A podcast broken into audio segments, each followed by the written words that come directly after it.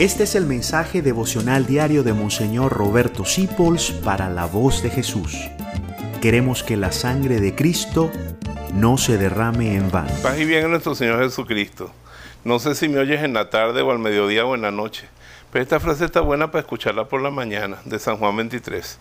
Solo por hoy seré amable. No criticaré a nadie y solamente pretenderé mejorarme a mí mismo. Si tú agarras en tu blog de notas o en tu taco y pones estas tres cosas, ser amable, no criticar a nadie y esforzarme por cambiarme es a mí mismo, vas a tener un día maravilloso para los demás y productivo para ti.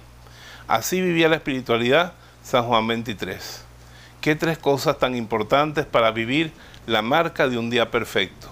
Ser amable, cortés con todos no criticar a nadie, negarme a la crítica, como decía nuestra madre Conchita.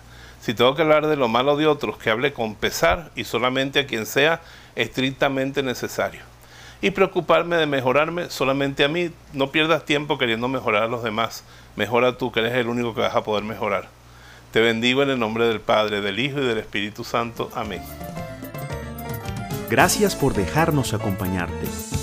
Descubre más acerca de la voz de Jesús visitando www.lavozdejesús.org.be. Dios te bendiga rica y abundantemente.